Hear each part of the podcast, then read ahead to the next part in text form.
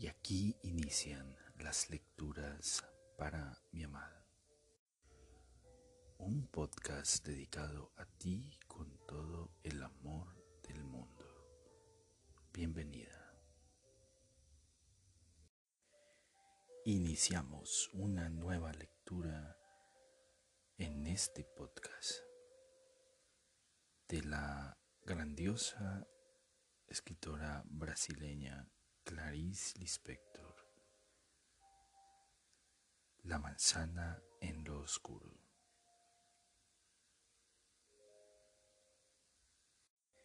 Creando todas las cosas, Él entró en todo. Entrando en todas las cosas se transformó en lo que tiene forma y en lo que es informe. Se transformó en lo que puede ser definido y en lo que no puede ser definido. Se transformó en lo que tiene apoyo y en lo que no tiene apoyo. Se transformó en lo que es burdo y en lo que es sutil. Se transformó en toda clase de cosas. Por eso los sabios lo llaman lo real. Vedas Upanishad. Primera parte. ¿Cómo se hace un hombre?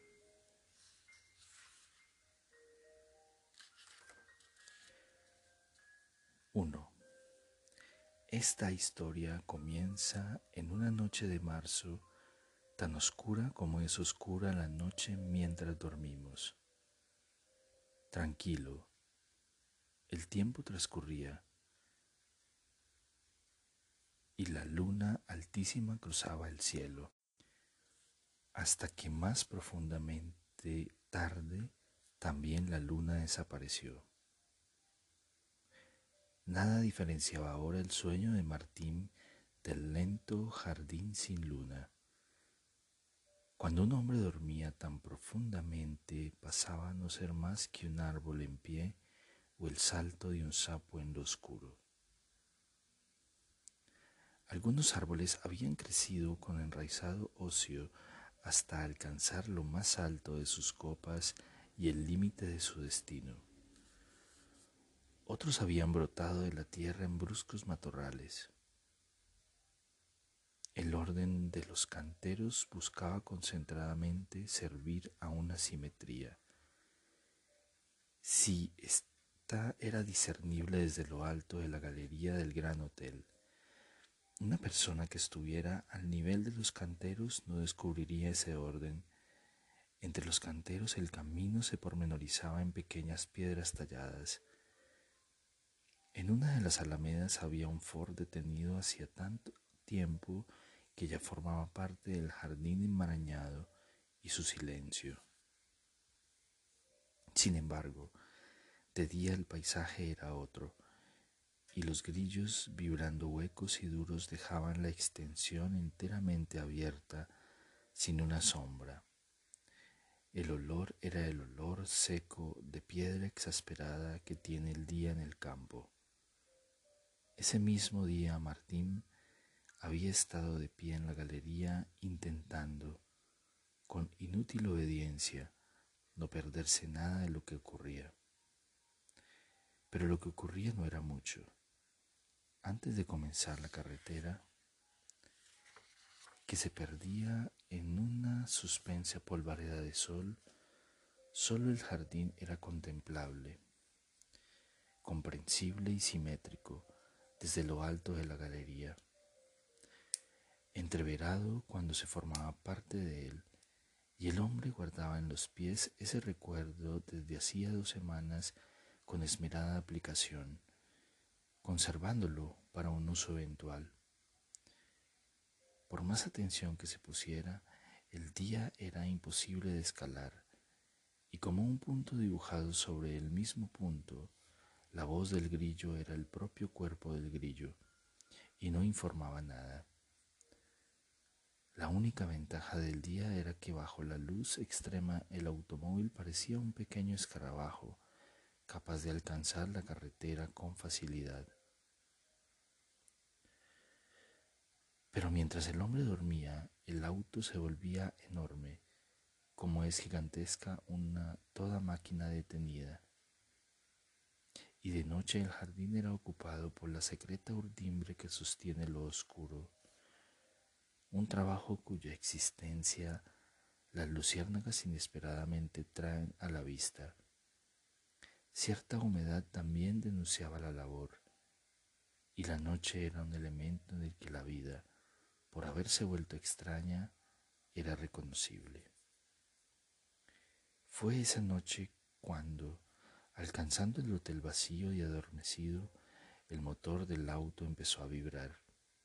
Lentamente lo oscuro se puso en movimiento. En vez de despertarse y oír, fue a través de un sueño todavía más profundo que Martín pasó al otro lado de la oscuridad y oyó el ruido que hacían las ruedas escupiendo arena seca. Después pronunció su nombre, claro y limpio, en cierto modo agradable al oído. Era el alemán el que hablaba. En el sueño, Martín disfrutó el sonido de su propio nombre. Y enseguida el arrebatado grito de un ave cuyas alas habían sido espantadas en su inmovilidad, como el espanto puede parecerse a la gran galería. Cuando el silencio se rehizo dentro del silencio, Martín se durmió todavía más lejos, aunque en el fondo del sueño algo hacía eco con dificultad, intentando organizarse hasta que sin ningún sentido y libre de la incomodidad de necesitar que lo comprendieran, el ruido del auto se reconstruyó en su memoria con los detalles más precisamente definidos. La idea del auto provocó una alerta suave que él no entendió de inmediato, pero que ya había dispersado por el mundo una vaga alarma cuyo centro de irradiación era el propio hombre. Así pues yo, pensó su cuerpo conmoviéndose, continuó acostado, gozando remotamente. Hacía dos semanas que ese hombre había llegado al hotel, que había encontrado en medio de la noche casi sin sorpresa, porque el agotamiento hacía que todo fuera posible. Era un hotel vacío, Solo estaban el alemán y el empleado, si es que era un empleado. Y durante dos semanas, mientras Martín recuperaba las fuerzas en un sueño casi ininterrumpido, el auto seguía detenido en una de las alamedas, con las ruedas enterradas en la arena, y tan inmóvil y tan resistente al hábito de incredulidad del hombre y a su preocupación por no dejarse engañar que Martín terminó por creer que estaba a su disposición. Pero lo cierto es que ya en aquella noche de pies indecisos, cuando por fin dejó caer medio muerto, se dejó caer medio muerto en una cama verdadera con sábanas verdaderas. Ya en aquel instante el auto representaba la garantía de una nueva fuga en caso de que los dos hombres mostraran demasiada curiosidad por la identidad del huésped. Y el huésped había caído confiado en el sueño como si nadie pudiera jamás lograr arrancar de su garra firme que apenas tocaba la sábana la rueda imaginaria del volante. El alemán, sin embargo, no le había preguntado nada, y el empleado, si lo era, apenas lo había mirado. El desgano con que lo habían aceptado no provenía de la desconfianza, sino del hecho de que el hotel ya no era un hotel desde hacía mucho tiempo. Tanto tiempo como llevaba en venta, le había explicado el alemán, y para no parecer sospechoso, Martín había asentido sonriendo. Cuando todavía no habían construido la carretera nueva, los autos tenían que pasar por allí. El caserón solitario no habría podido estar mejor ubicado como lugar obligado para pernoctar. Cuando se trazó y se asfaltó la nueva carretera a 50 kilómetros de allí, Desviando el curso del tránsito, el lugar quedó muerto y ya no hubo motivos para que alguien necesitara un hotel en una zona ahora entregada al viento. Pero a pesar de la aparente indiferencia de los dos hombres, la obstinada búsqueda de seguridad de Martín ancló en ese auto sobre el cual también las arañas, tranquilizadas por la inmovilidad del barniz, habían ejecutado su aéreo trabajo ideal. Era ese auto el que en plena noche se había desenraizado roncamente. En el silencio de nuevo intacto, el hombre miró estúpidamente el techo invisible que en la oscuridad era tan alto como el cielo. Acostado boca arriba en la cama, intentó en un esfuerzo de placer gratuito reconstruir el ruido de las ruedas porque cuando no sentía dolor casi siempre era placer lo que sentía. Desde la cama no se veía el jardín. Un poco de bruma entraba por los postigos abiertos y el hombre lo advirtió por la fragancia a algodón húmedo y por esa ansia física de felicidad que produce la neblina. Había sido nada más que un sueño, entonces, sin embargo, se levantó. Desde la galería no pudo ver nada en las tinieblas y ni siquiera adivinó la simetría de los canteros. Algunas manchas más negras que la negrura misma indicaban la ubicación probable de los árboles. El jardín todavía no pasaba de ser un esfuerzo de su memoria, y el hombre miró quieto, soñoliento. Alguna que otra luciérnaga volvía más vasta la oscuridad. Olvidado del sueño que lo había guiado hasta la galería, al cuerpo del hombre le resultaba bueno sentirse saludablemente en pie. El aire suspendido apenas alteraba la oscura posición de las hojas. Se dejó estar allí, dócil, aturdido, con la sucesión de cuartos desocupados a sus espaldas. Sin emoción, aquellos cuartos vacíos lo repetían y lo repetían hasta desaparecer donde el hombre ya no se veía más. Martín suspiró en su vasto sueño despierto. Sin insistir demasiado, intentó alcanzar la noción de los últimos cuartos como si él mismo se hubiera vuelto demasiado grande y disperso, y por algún motivo que ya había olvidado, necesitara oscuramente reunirse quizá para pensar o sentir. Pero no lo logró y se quedó muy tranquilo. Y así se quedó, con el aire cortés de un hombre que recibió un golpe en la cabeza, hasta que como cuando un reloj deja de funcionar y solo entonces nos advierte que antes funcionaba. Martín percibió el silencio y dentro del silencio su propia presencia. Ahora, a través de una incomprensión muy particular, el hombre comenzó por fin a ser indistintamente él mismo. Entonces las cosas empezaron a reorganizarse a partir de él. Las tinieblas empezaron a desdibujarse, las ramas comenzaron a formarse lentamente bajo el volcán, bajo el balcón.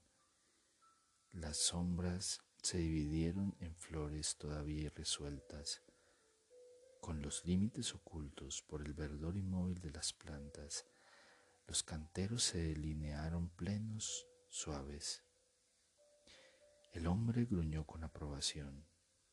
Con cierta dificultad terminó de reconocer el jardín que en esas dos semanas de sueño había construido a intervalos su irreductible visión.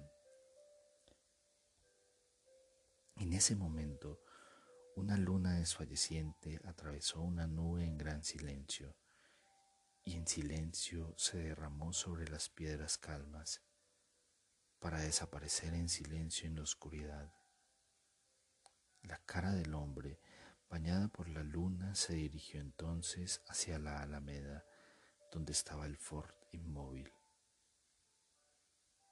Pero el auto había desaparecido. El cuerpo entero del hombre despertó de golpe. Con mirada rápida y astuta, sus ojos recorrieron la oscuridad del jardín y sin un gesto de advertencia volvió a su cuarto con un leve salto de mono. Pero nada se movía en la oquedad de la habitación, que oscura se volvía enorme. El hombre se quedó jadeando, atento e inútilmente feroz, con las manos extendidas para atacar. Pero el silencio del hotel era el mismo de la noche, y sin límites visibles el cuarto prolongaba como una exhalación la oscuridad del jardín. Para despertarse el hombre se restregó varias veces los ojos con el dorso de una mano, dejando la otra libre para la defensa. Su nueva sensibilidad fue inútil. En las tinieblas sus ojos totalmente abiertos ni siquiera veían las paredes. Era como si lo hubieran dejado suelto en un campo y por fin despertara de un largo sueño del que habían formado parte un hotel ahora apartado en un paraje vacío y un auto imaginado por el deseo. Y sobre todo, hubieran desaparecido los motivos para que un hombre estuviera expectante en un lugar que también era pura expectativa. De real solo le quedaba la sagacidad que lo había hecho dar un salto para defenderse a tientas, la misma que lo llevaba ahora a razonar con inesperada lucidez, que si el alemán hubiera ido a denunciarlo le tomaría un tiempo ir y volver con la policía, lo cual todavía lo dejaba provisoriamente libre a menos que al empleado le hubieran encomendado vigilarlo, y en ese caso el empleado, si lo era, estaría en ese mismo instante junto a la puerta de ese mismo cuarto, con el oído atento al menor movimiento del huésped. Eso pensó Martín, y concluido el razonamiento, al que había llegado con la maleabilidad con la que un invertebrado se encoge para deslizarse, volvió a sumergirse en la misma ausencia anterior de razones y en la misma obstusa imparcialidad, como si nada tuviera que ver consigo mismo, y la especie se encargará de él. Sin mirar atrás, guiado por una escurridiza destreza de movimientos, comenzó a bajar por la galería apoyando unos pies inesperadamente flexibles en las salientes de los ladrillos. En su atenta lejanía el hombre sentía cerca de la cara el aroma malévolo de las hiedras quebradas como si nunca fuera a olvidarlo. Su alma ahora solo alerta no distinguía lo que era o no importante y le otorgaba toda la operación la misma consideración escrupulosa. Con un salto ágil que obligó al jardín a retener un suspiro, se encontró en pleno centro de un cantero, que se erizó todo y después se cerró. Con el cuerpo advertido, el hombre esperó que el mensaje de su salto fuera transmitido de eco secreto en eco secreto, hasta transformarse en un silencio lejano. Su vibración terminó propagándose en las laderas de alguna montaña. Nadie le había enseñado al hombre esa connivencia con lo que ocurre de noche, pero el cuerpo sabe. Esperó un poco más, hasta que no pasó nada. Solo entonces tanteó con cautela los anteojos en el bolsillo. Estaban enteros. Suspiró con cuidado y finalmente miró a su alrededor. La noche era de una delicadeza grande y oscura.